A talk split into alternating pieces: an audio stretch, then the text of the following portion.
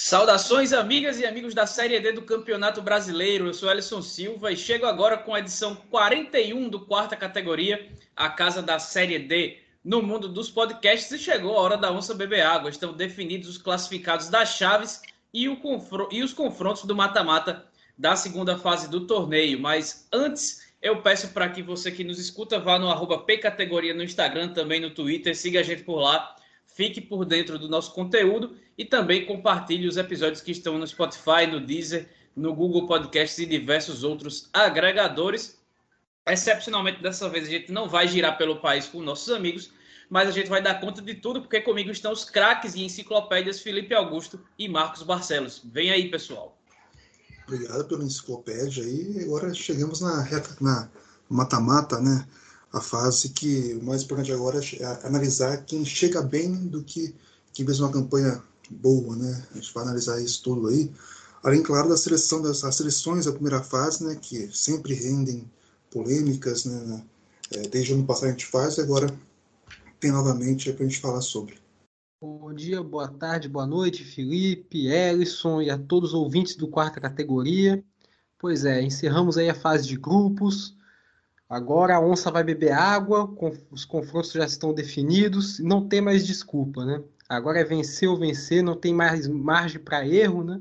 As, as, equipes que classificaram não vão poder mais é, se dar o luxo de tropeçarem aqui ou ali. Agora é reta final de competição e vamos falar dos, dos confrontos. Agora é hora da vinheta que a gente tem assunto com força para tratar por aqui. Bora lá. O Quarta Categoria é um podcast sobre a Série D do Campeonato Brasileiro, que traz informações, curiosidades e conteúdo relevante sobre o futebol que fica longe da grande mídia. Com eles, Felipe Augusto, Marcos Barcelos e Elison Silva. Começamos esse episódio 41 do Quarta Categoria trazendo a classificação final do grupo A1 que teve classificados o Castanhal com 35 pontos, depois de vencer o Galvez por 5 a 1 fora de casa na última rodada da primeira fase. O São Raimundo, que chegou também aos 29 pontos ao fazer seu 7 a 1 particular no Atlético Acreano. O Penarol ficou com 24 pontos ao vencer o Gás por 2 a 1 e o Galvez ficou na quarta posição com 22 pontos. Felipe, como é que ficou a seleção dessa chave pelos votos dos redatores, pelos, eh, pelos escritores da revista Série Z? Bom, Castanhal dominou a lista, né, como uma, uma surpresa. No gol, Axel Castanhal. A zaga tem Guilherme Castanhal e Celso São Raimundo. Laterais, Daelson Castanhal e Esquerdinha Galvez. Meio campo, Williams, aquele mesmo Castanhal. Railson Penarol. William Fazendinho Castanhal, que acertou com o Paysandu. E no ataque, Eric São Raimundo, Pecel Castanhal, Radamés do Galvez e o Cacaio do Castanhal foi o treinador escolhido. Cacaio é um nome que me agrada bastante, que o nome dele não é Caio, poderia ser uma versão de alguém que tem algum problema de gagueira para falar Caio, mas o nome dele é João Carlos, é, é um apelido que, que me intriga bastante. Espero que o Castanhal chegue é, em fases avançadas para a gente conseguir falar com ele, para ele explicar essa alcunha. Os adversários dos times do grupo A1 serão os do grupo A2, que teve o Guarani de Sobral na primeira posição, mesmo sendo derrotado pelo Paragominas na última rodada, e ficou com 28 pontos. O segundo colocado foi o 4 de julho, que bateu o Juventude Samas por 1 a 0. O próprio Paragominas foi o terceiro com 23 pontos. E o último classificado foi o Motoclube, que fez 3 a 0 no Tocantinópolis para alcançar os 21 pontos e garantir sua vaga na segunda fase. E é com a maior decepção do mundo que eu peço ao Felipe para trazer a seleção dessa chave sem o Fernando Tonê como treinador. Um episódio para lá de negativo aí para quem fez a votação e que se responsabiliza aí por isso. Exatamente, né? São cinco, jogadores, cinco escolhidos do Guarani de Sobral e quatro, 4 de julho. No gol, Jailson, 4 de julho. Zaga tem, a zaga tem Marcelo, 4 de julho, e o Ayrton Júnior do Guarani de Sobral. Laterais, André Macena do Guarani de Sobral e Chico Bala do 4 de julho. Volante, Rômulo do 4 de julho. Meio campo, no meio campo também tem o Ed Kleber do Paragominas e o Raí do Guarani de Sobral. Ataque tem ele, Ted Love, Motoclube, Cris Manenso do Santos foi eliminado, o Daniel Passílio do Guarani de Sobral e o Vladimir Jesus do Guarani de Sobral. Estou um adendo, acho que essa é a dupla de laterais mais incontestável para ter nas, na seleção da primeira fase, porque realmente eles foram os melhores dessa, desse grupo. Desse grupo realmente fazem jus aí por estarem nessa, nessa escolha. E quanto à ausência do tonetismo, essa culpa eu não carrego. Nem eu. Tô fora dessa. E os confrontos que foram definidos dessas chaves foram Castanhal e Motoclube. 4 de julho vai enfrentar o Penarol, o Guarani de Sobral pega o Galvez e o São Raimundo vai duelar com o Paragominas. E aí, rapidamente, eu quero que vocês façam uma análise aí desses confrontos. E como a gente não está aqui para brincadeira, também já vamos soltar quem são os favoritos para se classificar para as oitavas de final. Então, começando aí pelo confronto entre Castanhal e Motoclube, né? É, agora talvez seja a hora de a gente ver um Castanhal com um ambiente um pouco mais competitivo do que o do grupo A1, né? Porque convenhamos, o Castanhal é uma equipe muito superior, uma equipe boa, né? Não vamos tirar o mérito deles, mas o grupo de, lá no início da competição a gente falou que tinha umas certas é, nuances, né? Que eram um grupo com dois times acreanos que estavam em crise financeira, um, um time do Amapá cuja, temporada começou durante a Série D, então sem ritmo algum.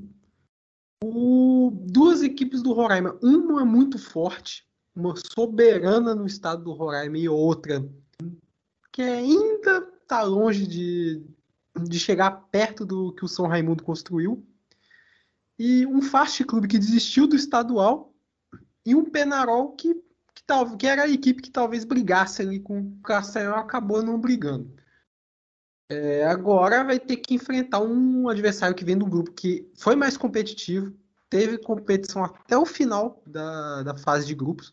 Pode não ser um adversário assim que seja superior tecnicamente ao Castanhal, mas que pode oferecer algum risco, né? Tem o Ted Love ali no comando do ataque, né? Tem uma boa equipe, se classificou ali na, nas, últimas roda na, nas últimas rodadas, basicamente na última, mas é uma equipe que pode dar trabalho sim ao Castanhal e pode testar mais o Castanhal, né? É, quanto aos outros duelos, é, nós temos o São Raimundo pegando Paragominas, eu vejo um confronto muito equilibrado e também vale o mesmo recado que dei para o Castanhal, vale também para o São Raimundo, né? Vai ser um adversário, vai ser um duelo bem mais competitivo do que os duelos que teve no grupo A1, com exceção, claro, do jogo contra o próprio Castanhal, né? É, o 4 de julho e Penarol, eu vejo um confronto bem equilibrado aí também. Né? O, a equipe do Fernando Tonê, apesar de ter se classificado em segundo, em classificação incontestável, deu uns tropeços, deu alguns sustos é, durante a fase de grupos, então é, pode correr risco sim. Ainda mais que é uma equipe que está tendo uma experiência de Série D já faz é, depois de algum tempo, né? apesar de ter um treinador experiente, então vai ter trabalho sim para passar de fase. Talvez dos duelos entre o grupo A1 e A2 esse seja o mais equilibrado. E o Guarani de Sobral pega o Galvez. E o Galvez, eu tenho uma, tô olhando aqui a tabela do grupo A1, interessante que é uma equipe que vai ter que ralar bastante, porque foi passou de fase, mas mostrou muito desequilíbrio perdeu quase metade dos jogos na fase de grupos. Então corre muito risco nesse duelo com, com uma equipe que foi constante no grupo A2, que foi o Guarani de Sobral, né? E aí tá uma equipe que está liderando aí a seleção né, do grupo A2. A gente fala muito sobre é, chegar, mas para começar bem a primeira fase é chegar bem. O Castanhal começou bem, termina bem. Né? É a melhor equipe em qualquer, em qualquer número de jogos que você colocar, o Castanhal vai ser o líder do grupo A1. Isso qualifica a equipe né, para ser favorito assim mesmo com o Motoclube, que é um, é um outro grupo, agora é uma, vamos pegar umas realidades diferentes e tal. E muito curioso para ver, eu acho que um dos mais legais da segunda fase realmente vai ser São Raimundo e Paragominas. O São Raimundo é um time muito consistente, os Paragominas, que é um time que está muito bem nas últimas partidas, com placares elásticos também, inclusive e que chega muito bem e acaba equilibrando bem esse confronto, né? Talvez o jogo mais, mais maior desnível seja Guarani e Galvez. Galvez não está jogando bem nas últimas rodadas.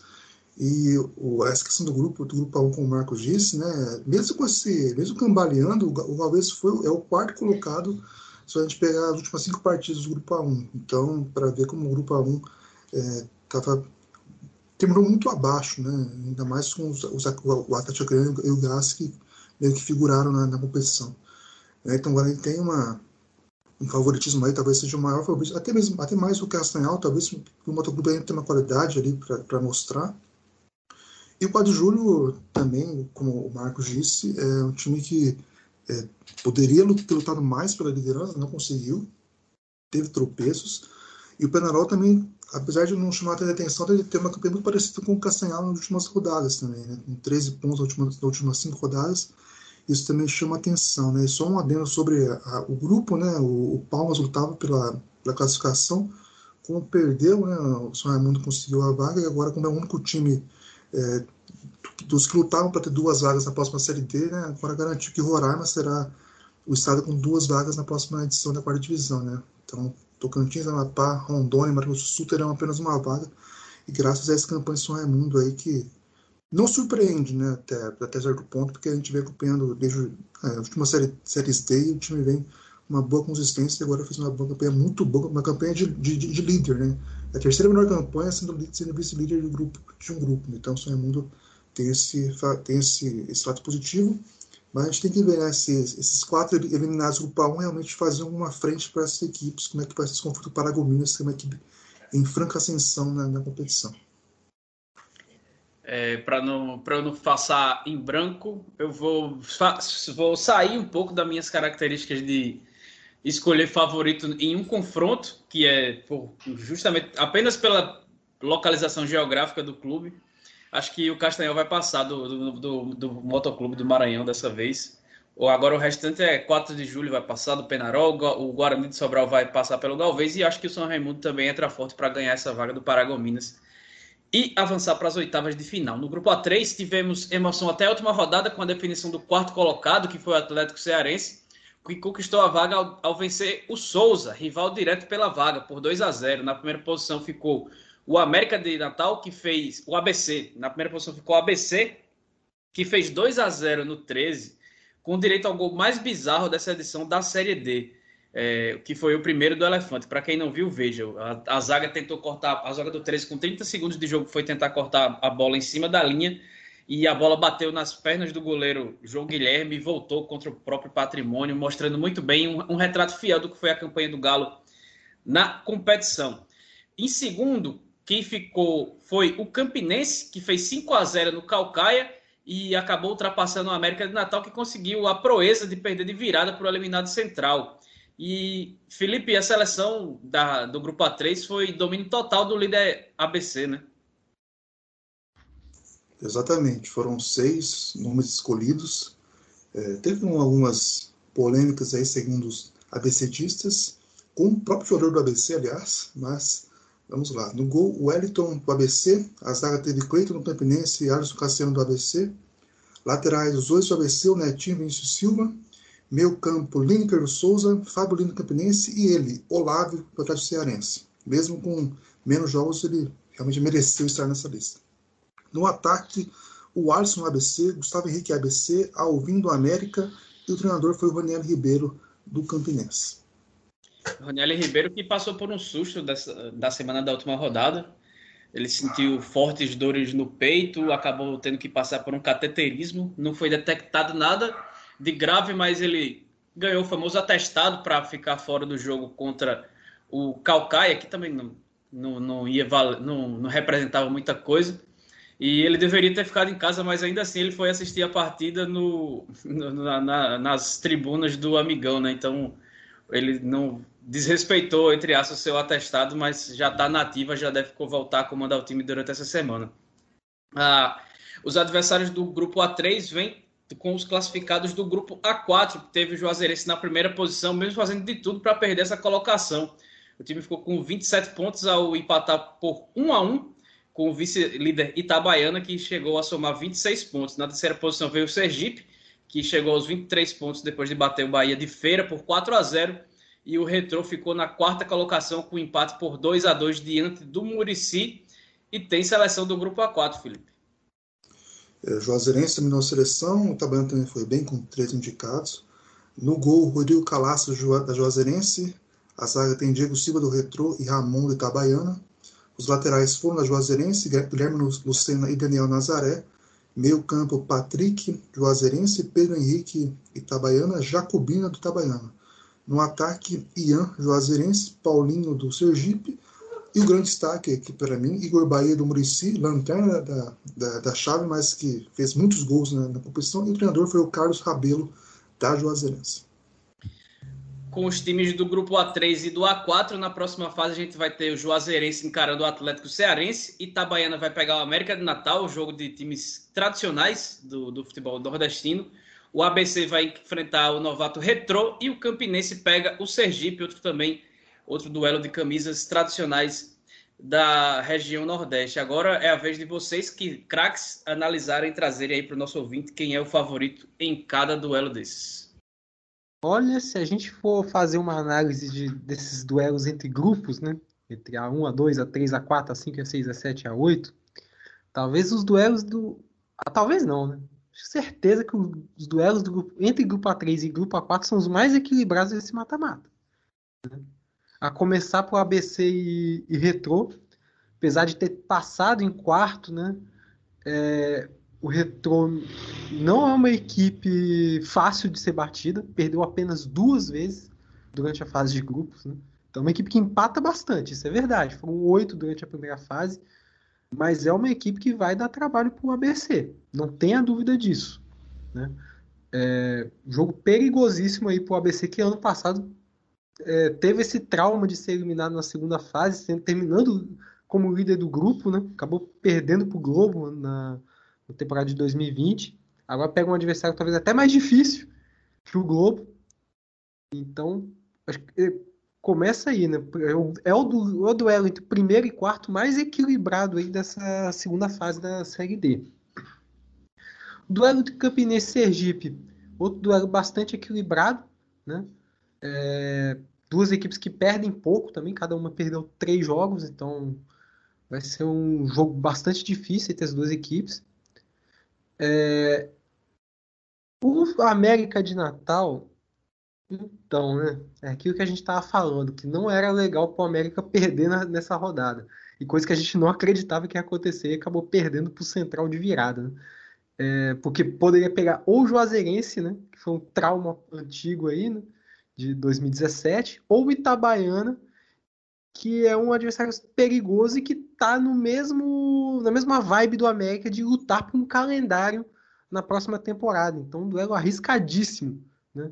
É um, esse é um verdadeiro mata-mata, né? Quem classificar basicamente tira o, o rival de uma temporada com calendário cheio. Então, duelo complicadíssimo. O América se enfiou aí num, enfiou a cabeça de burro aí, procurou chifre em cabeça de cavalo e conseguiu.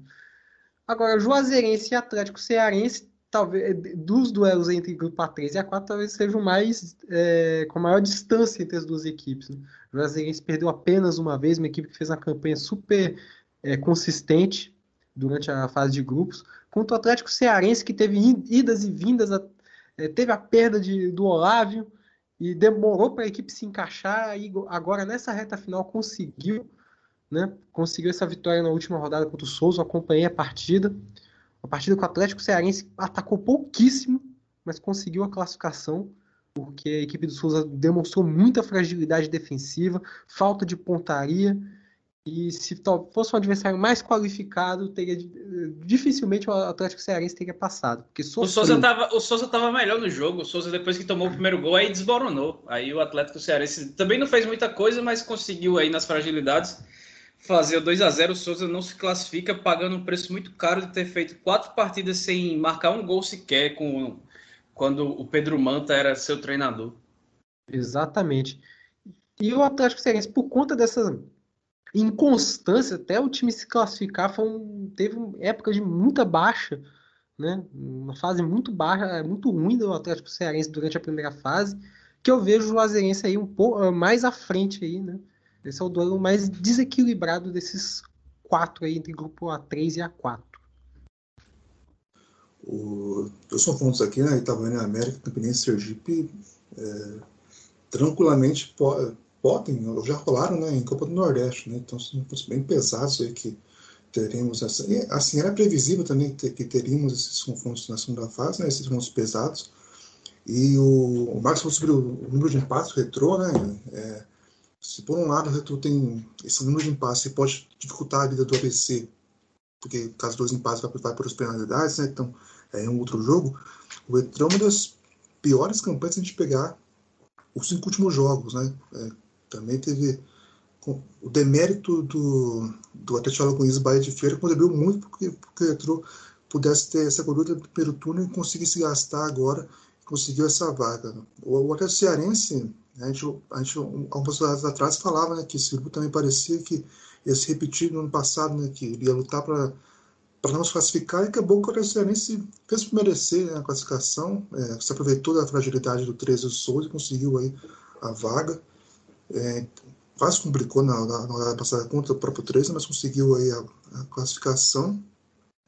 E o, novamente o Marcos disse, Itabaiana e América é realmente um jogo é um jogo assim do é, é muito é muito, é muito pesado não não só pelo, pelo, pela tradição, mas realmente por isso, né? Um, um desses times estará fora da série D se perder desde que um, o rival não suba, né? Também tem esse adendo interessante no, no, no confronto, né? E é, também... só para Felipe, só para complementar, complementar sua fala sobre Itabaiana e América, né? Ano passado a gente teve um duelo entre Altos e Salgueiro, na segunda na terceira fase, no caso, que parecia que tinha aquele clima de decisão antecipada. Né? Esse é outro duelo, até mais antecipado ainda, né? entre Itabaiana e América, que poderia ser muito bem um, um confronto para acesso e não é, né? um confronto de segunda fase. É, e o América, né, como a gente salientou no episódio passado, não só o América, né, mas eu pensando, quem ficasse terceiro iria para o lado do Castanhal, que é a melhor campanha atual, e, e mesmo que mesmo que o grupo não fosse tão acessível assim, era, era a campanha mais chama mais atenção. Então agora o Castanhal, o América vai ter essa dificuldade, caso passe, também, também vai ter essa, essa dificuldade. É, então é um ponto a se analisar. Né? E o Sergipe, Sergipe se destaca muito pela defesa, que é muito forte, uma das melhores da Série D. E vai ter um confronto bem interessante com o Campinense aí, esse aspecto tático aí, para a gente ver como é que vai se, se comportar cada equipe, né? Então, também tô, eu consigo ver Juazeirense e ABC com no mesmo nível assim de favoritismo, apesar desse, esse, desse ponto, né?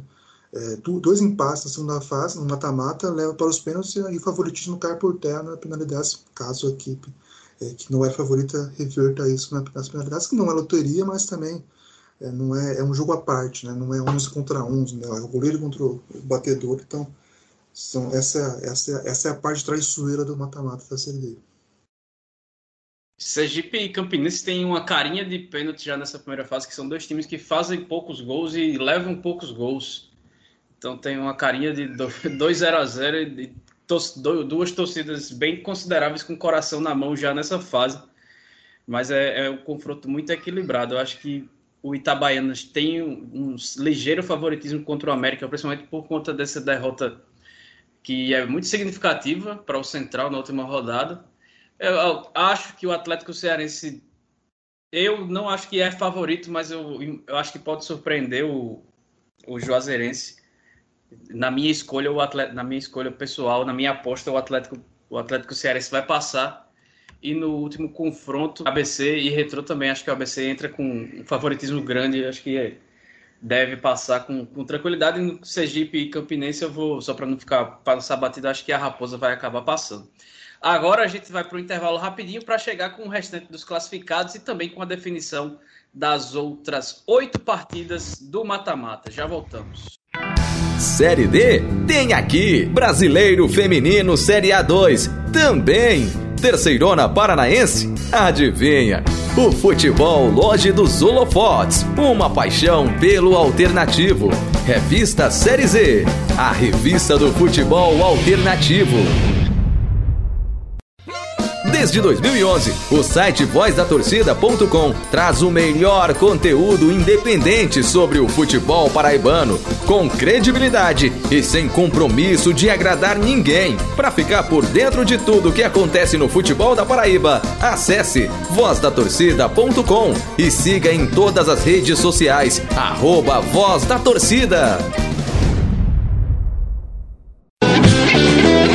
O Temos Futebol é o futebol capixaba, contado por torcedores e para quem torce pelo Espírito Santo.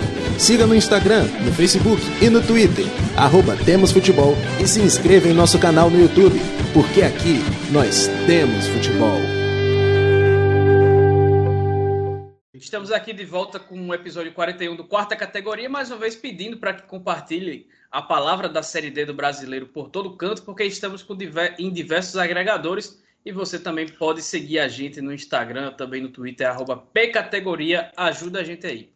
É, chegando agora no grupo A5, a classificação final teve a Aparecidense na liderança com 28 pontos, mesmo depois de perder na última rodada para o Nova Mutum, que ficou na segunda posição com 27 pontos. Em terceiro vem o União Rondonópolis, que fez 2 a 0 no Porto Velho, e o Brasiliense empatou com o Goianésia por 1 a 1 ficou com 21 pontos, mesmo mesma pontuação do time de Goiás, mas se garantiu no mata-mata por conta do número de vitórias, que foram seis contra cinco. Esse é o primeiro critério de desempate. E agora o Felipe traz a seleção com Zelov e mais 10.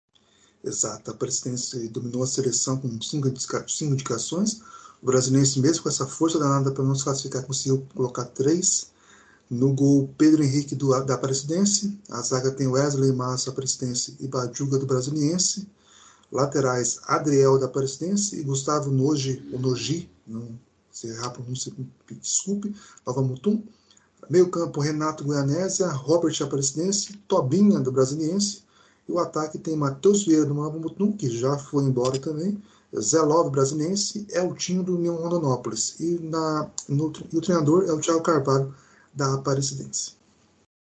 O grupo A6 terminou com a Ferroviária com 33 pontos, é o melhor time dessa primeira fase, depois de empatar fora de casa com o Uberlândia. A segunda posição ficou com o Boa Esporte, que chegou aos 24 pontos com um empate diante do Águia Negra, lá no Mato Grosso do Sul. O Uberlândia ficou com 23 pontos e foi o terceiro, e o G4 foi fechado com a Caldense, que perdeu para o Rio Branco e ficou com 21 pontos, mesma pontuação aí também da equipe de Venda Nova mas o time capixaba tinha, tinha cinco vitórias, os mineiros tinham seis, e aí acabou ficando de fora da próxima fase.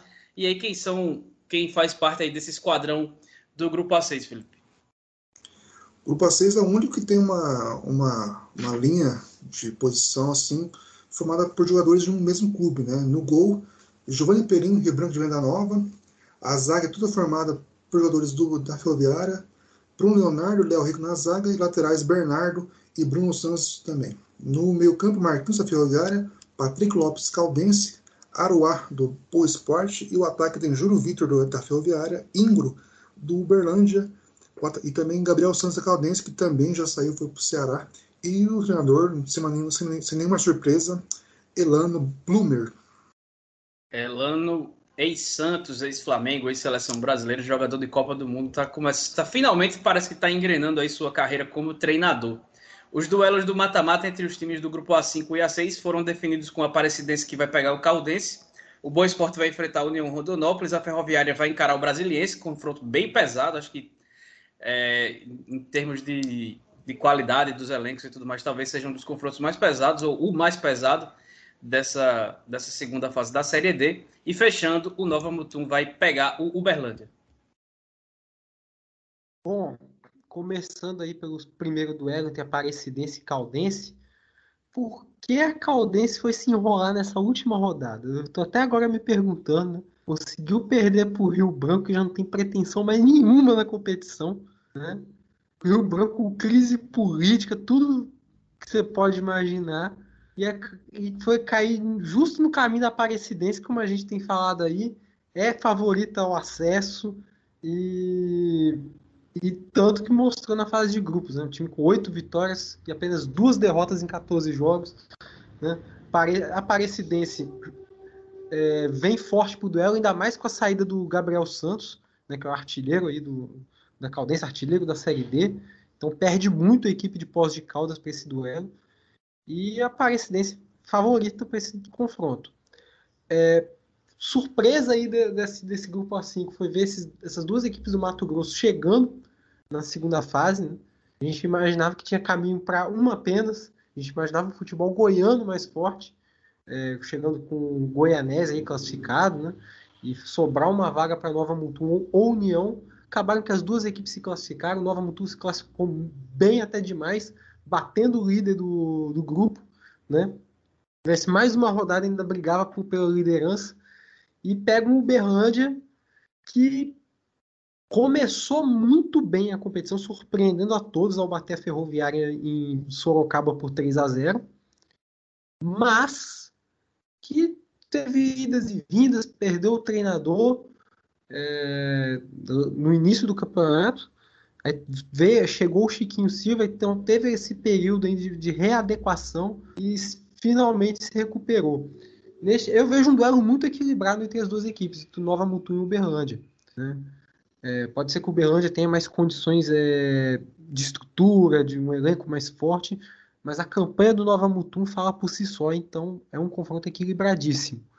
É, Boa e União também, apesar de que o União em casa de vez em quando tem uns tropeços no meio do caminho, então isso pode fazer alguma diferença ali na, no duelo. O Boa Esporte, apesar de ter tido dificuldade, chegou a ficar de fora do G4, mas é uma equipe que em casa é dominante é uma equipe que perde pouco, teve a segunda melhor defesa do grupo, perdendo apenas para a Ferroviária. Então, um confronto bem difícil, eu vejo o Boa aí como favorito nesse confronto. Agora, Ferroviária é aquilo que eu disse para o Castanhal, né? É... O grupo do, da Ferroviária, convenhamos, é muito inferior ao próprio elenco. Né?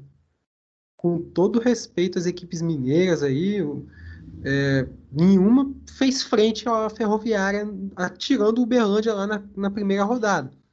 Né?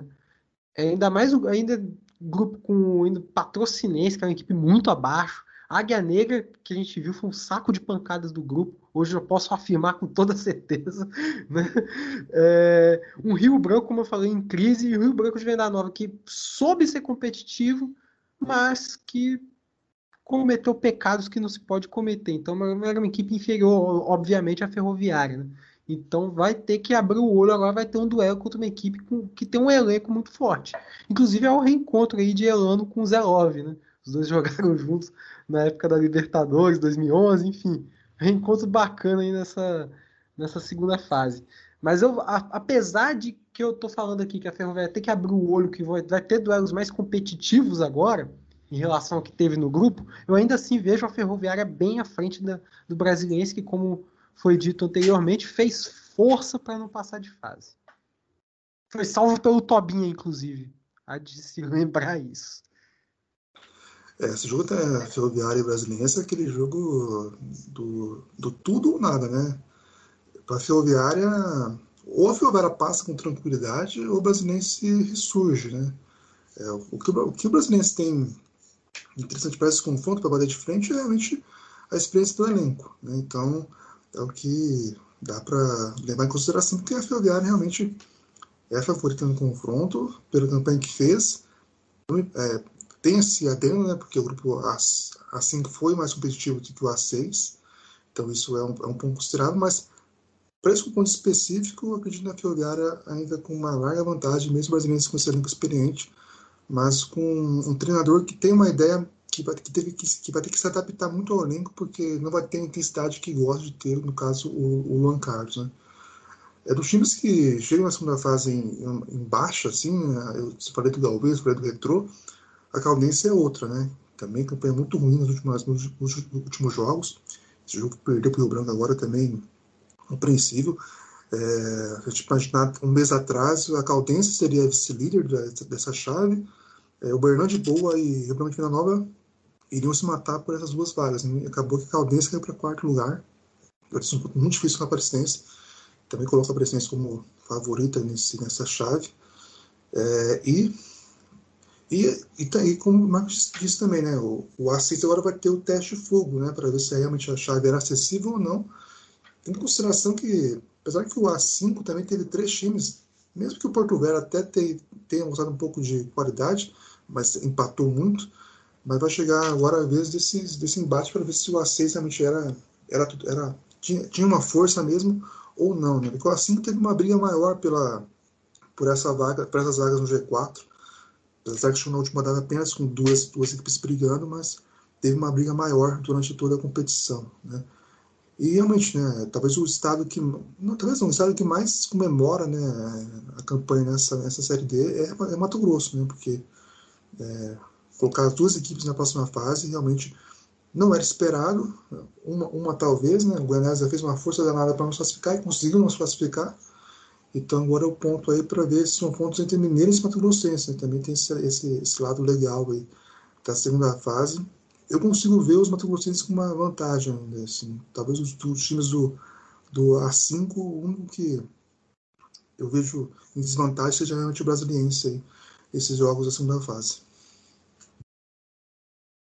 Para mim, dessa, desses confrontos do, do grupo A5 contra o grupo A6, eu acredito que Aparecidense deve passar com certa tranquilidade do Caldense. Boa Esporte e União é um confronto bem difícil, equilibrado bastante, mas vou vou pegar uma, uma referência que um, um, vou, vou, vou, escolher no lado pessoal e vou passar, vou achar que classifica o União Rondonópolis porque eu não gosto do Boa Esporte. A Ferroviária acho que entra bem favorita contra o Brasiliense, mas é um confronto pesado mesmo, um confronto bem complicado por conta da experiência do time do Distrito Federal. Acho que o Nova Mutu também vai passar pela equipe do Uberlândia. Seguindo, no grupo A7, uh, o que tinha duas vagas abertas para seis times, mas no fim das contas ninguém acabou mudando de posição na última rodada. A liderança acima teve com a Lusa, que ficou com 24 pontos ao empatar por 0 a 0 com o Cianorte. O Santo André perdeu por 2 a 1 para o Bangu, mas ficou na segunda posição.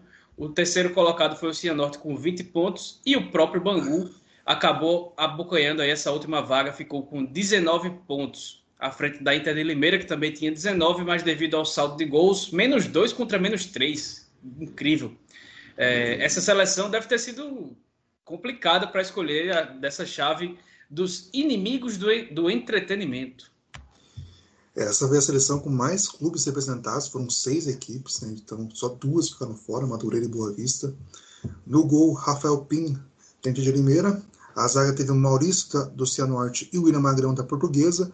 Laterais, Elácio Córdoba do Internacional de Limeira, o único estrangeiro das, das seleções, o Raí do Bangu. Meio campo, Marzagão do, da Portuguesa, Cadu São Bento, Danilo Pereira, Portuguesa. O ataque teve Rodrigo Alves Cianorte, Nunes Santo André e Lucas Douglas da Portuguesa. E treinador é ele, Felipe Loureiro, ex-Vasco, agora treinador, estando bem nessa primeira participação como treinador aí. Grande Felipe, habilidoso demais, canhota especial que ele tinha na época de jogador. Fechando as chaves, o grupo 8 mudou muita coisa com a 14 rodada. O Joinville venceu o Cascavel no confronto direto pela primeira posição e terminou líder com 28 pontos contra 27 dos paranaenses que ficaram em segundo. Com 18, bem abaixo, o Esportivo e Caxias fecharam o G4. O Esportivo venceu o Rio Branco por 4 a 1 e o time Grená ficou no 1 a 1 com o Juventus, que acabou saindo da zona de classificação na última rodada. E também temos aí a última seleção, Felipe. Joinville e Cascavel dominaram a seleção. O Cascavel teve uma vantagem de 5 contra 4 jogadores do Joinville, perdão, 4 indicados do Joinville. No gol, Rafael Pascoal Joinville, a zaga tem Fernando Joinville e William do Cascavel. Os laterais são do Cascavel, o Wagner de Bando pela direita e o William Simões pela esquerda. No meio campo, Xavier Joinville, Robinho Cascavel, Juninho Tardelli do Esportivo e no ataque, Batista do Esportivo, Léo Taperão do Cascavel e Michel do Caxias. E o treinador foi o Leandro Zago do Joinville. Os quatro últimos, confrontos do mata-mata ficaram definidos com Português e Caxias, Cascavel e Cianorte, Santo André e Esportivo, e o Joinville vai enfrentar o Bangu, um confronto aí de duas camisas bastante tradicionais, apesar da fase dos dois nos últimos anos. O que, é que a gente pode esperar dessas partidas? Ao observar a tabela dos, dos grupos A7 e grupo A8, eu lembrei que ano passado a gente teve dois times apenas é, dos 32 classificados para a segunda fase que não alcançaram a marca de 20 pontos. Esse ano nós tivemos três. Né? E todos os três estão no grupo A7 e no grupo A8. Né?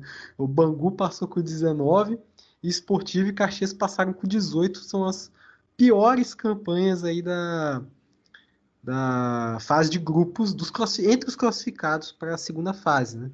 E diz isso diz muito sobre é, o, o, nível de entretenimento que essas equipes estavam proporcionando para a gente. Né? Talvez um entretenimento matemático, estatístico, né? É, pessoal que gosta de uma fórmula de Bhaskara talvez curta muito. Agora, no quesito futebol, a gente viu que o entretenimento que o grupo A7 e o grupo A8 nos proporcionou foi bem pouco. Né? Mas agora falando dos duelos, vão ter dois confrontos aí entre paulistas e gaúchos, né? Vejo os paulistas aí com uma leve vantagem, né? é, não querendo ser um sudestino safado aqui, né? Mas eu vejo, eu vejo, vejo dessa forma, mas ao mesmo tempo eu acredito que vão ser duelos chatos contra essas duas equipes gaúchas, que a gente parece até um clichê falar isso, mas são equipes que são que costumam atuar muito na retranca, né, que dificultam esses jogos de mata-mata, a gente conhece muito bem. E apesar da fase do Caxias, vai ser um confronto bem equilibradíssimo contra a Portuguesa. O Santo André é, vai ter um, também outro confronto bem equilibrado contra o Esportivo, que cresceu bastante na reta final aí da, da primeira fase. Então, o Santo André tem que abrir um pouco mais o olho. É, agora, fal falando dos outros dois confrontos, é, temos aí o Cascavel, que deu uma queda nesse, né, nesse segundo turno da fase de grupos, né? teve muitos empates, tinha uma liderança até então segura, né? conseguiu perder essa liderança para o Joinville justamente no confronto direto da última rodada, e pega um Cianorte que foi de altos e baixos, né? mas também tem uma campanha parecida com a do Retrô, né? que é um time que perde pouco, empata muito. Então vejo um duelo muito aberto entre, os, entre as equipes paranaenses. E o Joinville e Bangu seja, talvez seja o duelo aí mais é, com maior disparidade, apesar de que o Bangu mostrou um futebol interessante aí, tanto que o, o técnico Felipe, o maestro, né? É, foi indicado para a seleção do grupo A7. Vai ser um duelo interessante, mas eu vejo o Joinville com uma bela uma vantagem aí, até porque né? Se a gente está falando de equipes que perdem pouco, o Joinville sabe muito bem o que, que é isso. Né? Não perdeu nenhum até agora. É, realmente, né? O São Paulo Paranaense não era esperado pelo Paranaense que vos fala, né? Ainda mais que Cascavel agora. O Cianorte nem tanto, porque já, já meio que estava programado que poderia acontecer isso. Mas agora né, o Cascavel caiu do lado da Aparecidense, né? Então ficou mais difícil. Então essa liderança do Grupo A8 tinha muito dessa importância, não só de ficar em primeiro, mas também de não ficar né, do lado da Aparecidense. Não que a Aparecidense não, não, tem, não, não devesse temer qualquer uma das equipes, mas é, é, realmente o, o, caminho que o Joinville pegou é mais tranquilo, aparentemente, do que o Cascavel. Né? Realmente o Cascavel teve quatro empates seguidos, uma vitória nessa sequência bastaria para a equipe ser líder, mas o Joinville conseguiu alcançar, né, subiu o cadeiral para chegar perto de uma distância que já, que já, foi, já foi longa, né, que acabou se perdendo, já conseguiu aí um futebol muito pragmático, muito certeiro, conseguiu aí vencer o Cascavel, abriu o placar, tomou empate e daí conseguiu fazer o 2 a 1 ainda no segundo tempo. Né? O Joinville vai ter um confronto bem acessível com o Bangu, os times do Cariocas né, passaram por uma gangorra danada nessa, nessa, primeira fase, acabou que o Bangu conseguiu se, se beneficiar e passou de fase, mesmo com esse saldo negativo. Mas ainda vejo o Joinville como, como, como uma vantagem. É, Norte é um confronto estadual, então isso equilibra. Né, no Paranaense descendo os times. É, o Cianorte mudou mais do que em relação do que o Cascavel em relação ao Paranaense. O jogo foi 1 a 1 foi um empate, então não tem um então, talvez esse, esse fator estadual equilibre, mas ainda consigo ver o Cascavel com uma vantagem. É, a portuguesa, esse grupo A7 realmente, é, é, natural seria cravar que a portuguesa é favorita contra o Caxias, mas o grupo A7 não, não possibilita isso, mesmo que o Caxias não chegue tão bem assim para essa fase. Uma das equipes sejam em baixa, mesmo conseguindo classificação, chega em baixa. É, eu estou muito curioso para ver Santo André Esportivo, né? Eu consigo ver o Esportivo como favorito nesse confronto por essa chegada recente na essa, essa, essa arrancada que teve recentemente na competição. Tem uma campanha de líder nas últimas rodadas aí e o Rogério Zimmermann, Rogério Zimmermann conseguiu encaixar uma equipe ao modo dele, Júnior Tardelli e Batista jogando muito, jogando muito bem, reforçou a defesa. E o Santo André, né, com esses altos e baixos aí, né, perdeu o Bangu agora. Essa é uma surpresa foi um jogo bem chato, um 0x0 que os dois parecem que combinaram assim, de empatar, que não mudaria muita coisa para eles. Então, acabou com um jogo bem, bem, bem, bem a cara do grupo A7 na, na, na primeira fase. Então, apesar de desse, desse, equilíbrio, eu consigo ver o A8 ainda com uma vantagem em relação aos, aos times do A7, muito pelo esportivo, muito para essa arrancada que teve aqui para Bento Gonçalves, para chegar agora na segunda fase. Mesmo que seja, não seja um estilo muito agradável de se ver, mas eu consigo ver o esportivo ainda com favorito nesse confronto com o Santo André, assim como vejo o Cascavel. O Joinville também é português com uma ligeira vantagem, muito pela, pela, pelo muito ruim que vive o Caxias, apesar de ter conseguido essa vaga na segunda fase. E só para finalizar, você vê que o grupo A7 foi realmente o inimigo do entretenimento, porque nem na questão matemática conseguiu ser melhor que o A8. Que tivemos aí do terceiro ao sexto colocado, todo mundo empatado com 18 pontos. Então, tudo decidido ali com saldo de gols, cartão amarelo. Foi uma bela de uma bagunça. É, então, para mim, passam Portuguesa, Cascavel, Esportivo e Joinville. Acho que o pessoal do grupo A7 não vai longe nessa série D. Então, passado tudo a limpo, vamos agora para as considerações finais. Eu vou começar falando de, novo do 13 é, que teve momentos totalmente bizarros para encerrar sua temporada de time minúsculo. É um time tradicional no Nordeste, um dos três grandes da Paraíba, mas é um clube que vive um apequenamento brutal e muito rápido nos últimos anos. É, com a eliminação do Souza, que pagou o preço por quatro jogos sem conseguir marcar gols, como eu já falei anteriormente, o 13 não tem mais chance de entrar na Série D do ano que vem é, ficando sem segundo semestre, mesmo se o, se o rival campinense conseguir subir, porque a, a outra vaga extra seria do São Paulo Cristal, um time que conseguiu ficar à frente do, estado, do Galo no estadual desse ano. E na semana passada, o presidente do clube, depois de muito tempo, voltou a aparecer em público para responder umas perguntas que ele queria, né? Aquelas perguntinhas selecionadas da turma Chapa Branca e falando que o ano inteiro do 13, que teve seis vitórias ao todo, sendo que seis dessas foram duas na série, na série D contra o Calcaia, é, teve um ano de azar, dizendo que o ano foi ruim só porque a bola não entrou realmente. É, um ano de salários atrasados, de jogadores com Covid passando fome, recebendo só kit Covid para tratar da doença, abandonados pelo clube. É, três elencos montados para pouco mais de 30 jogos na temporada isso aí certamente não tem nada a ver para ele, foi só azar da bola não ter entrado.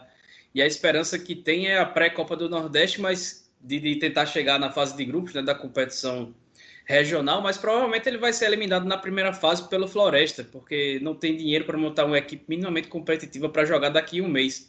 E, e, e, daqui ficar esse tempo todo, né, pagando salários, algo que não faz, ou bancando as despesas dos atletas, algo que também não faz. Para os dois jogos finais da Série D, o, o 13 ainda chegou a contratar o Núbio Flávio, que a gente falou dele aqui bastante ano, na, na, na edição passada do. Né, no, no, ano passado, na verdade, né, quando ele jogava pelo Floresta. E ele jogou 70 e poucos minutos na, na da, no empate contra o Atlético Cearense, mas não chegou a jogar contra o ABC porque antes, na quinta-feira ele pediu dispensa, foi embora. É, e na sua despedida, ele foi embora junto com o Denner, atacante também, que não chegou nem a ser inscrito pelo clube. Chegaram os dois para as duas últimas rodadas, foram embora junto com, com outro jogador lá que eu esqueci, acho que é o Birungueta, que foi o destaque do time na temporada.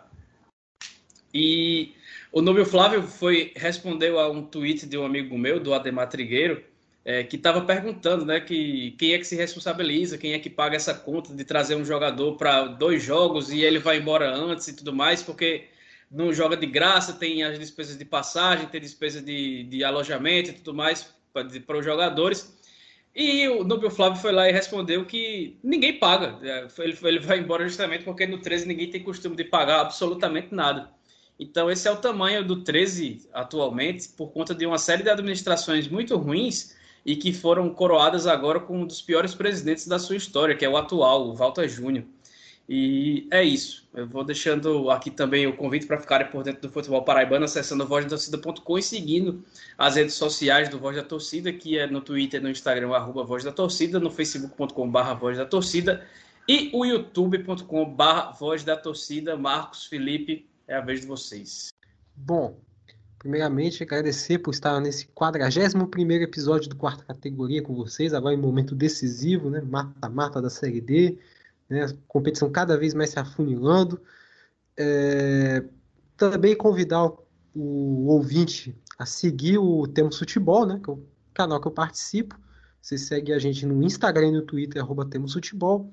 Temos aí também é, o canal do YouTube. Inscreva-se lá e ative o sininho para receber as notificações. É, ouça os nossos podcasts também, né? No Spotify, no Deezer, no Google Podcasts, enfim. E também é, vá no Facebook e também no nosso site temosfutebol.wordpress.com e agora o foco aqui no Espírito Santo, né? apesar que eu vou continuar acompanhando a Série D, né? não, não, não vou abandonar a competição, mas agora o foco vai também para a Copa Espírito Santo 2021, que é a maior Copa Espírito Santo da história. Né? 16 clubes, duas chaves com oito. Infelizmente não teremos 14 rodadas igual na Série D, né? Mas quem sabe um dia a gente chegue lá, capixaba um ano inteiro. Esse é o sonho de todo capixaba. É, enfim, e já peço até né, licença né, para Felipe né, para divulgar aí que dia 10 de setembro sai a revista que a revista Série Z, a edição da revista Série Z com o guia da Copa Espírito Santo tra trazendo informações sobre essas 16 equipes participantes. Conseguimos, nós conseguimos. Até do gel a gente já a gente conseguiu informação. Enfim, e aí, né? Tipo assim, para não fugir do assunto Série D, essa competição, é, o início dessa competição é no dia 11 e é o início da, da caminhada rumo à Série D do Brasileiro de 2022, né? Então, com um detalhe, até as equipes que disputaram a Série B do estadual vão poder brigar por essa vaga. Antes não, tá, não, era, não era possível por uma falha de interpretação da Federação Capixaba, né? que estava permitindo só as equipes da Série A. Agora não, até as equipes da Série B, que disputaram a Série B deste ano, podem conseguir essa vaga sim. E aí, por isso, até o aumento né, da competição, 16 clubes, todo mundo ali também de olho na, na grana da Copa do Brasil. Enfim, vai ser bem legal acompanhar essa, essa edição, né? Ainda mais sendo transmitida pela TVE. Bom, falando primeiro sobre o guia, né? O Marcos agora é o editor da, do guia, né? A minha parte é mais de diagramação e paginação, então ele está tendo a experiência do que eu tenho na, no guia CLT e está sendo muito bem, já, já, já adianto aqui né, essas tratativas aí. E sobre a mata-mata da CLD, né? Além de, assim como a COPS, né, que está que tá, vai para a próxima edição da, da quarta divisão, é legal também acompanhar como é que, qual o panorama das equipes na segunda fase, né? São 17 equipes que têm vaga garantida para a próxima edição, 12 é, não tem vaga, dependem de combinações, aí tem que subir ou depender de rivais para conseguir uma vaga na próxima edição, e três ainda não estão definidos se conseguem ou não a vaga, né? Caso Galvez, que estão criando para disputar, a Portuguesa, né, que tem a Copa Paulista, e o Bangu, que tem a Copa Rio ainda para disputar. Então, tem, além do, das vagas para a Série C, né, a gente está acompanhando o Novo Horizontino, né, que já está classificado para a próxima fase da, da Série C, né, fazer uma boa campanha, um elenco praticamente igual da Série D do ano passado. Então, além dessas vagas de acesso, gente tem essa, esse panorama da próxima edição da Série D, né, com essas equipes aí que não têm vaga ou ainda lutam ainda tentando ter um calendário garantido para a próxima temporada com a Série C. Né? Então, também fica essa questão da, da Série D também, que é, é, a gente fala sobre a sua edição 2021, mas também se define muita coisa sobre 2022, que terá um formato diferente, que ser formato igual à primeira fase, mas sem a fase preliminar que aconteceu desse ano e também na temporada passada. Com isso, a gente chega ao fim desse episódio 41 do Quarta Categoria e mais uma vez convidando você que nos escuta a seguir a gente no Instagram, no Twitter, pcategoria e pedindo para que compartilhe nossos episódios que estão em diversos agregadores. Sigam se cuidando, viva a Anvisa e se vacinem o mais rápido possível mesmo com a nova paralisação da imunização pelo país, porque lá atrás o governo não comprou doses suficientes enquanto negociava propina e também porque a distribuição foi parada neste 7 de setembro, dia de nossa gravação, porque estavam tentando aí aplicar um golpe num, num flop do tamanho do mundo para tentar colocar medo em sabe Deus lá quem. Então é isso, um abraço, até a próxima.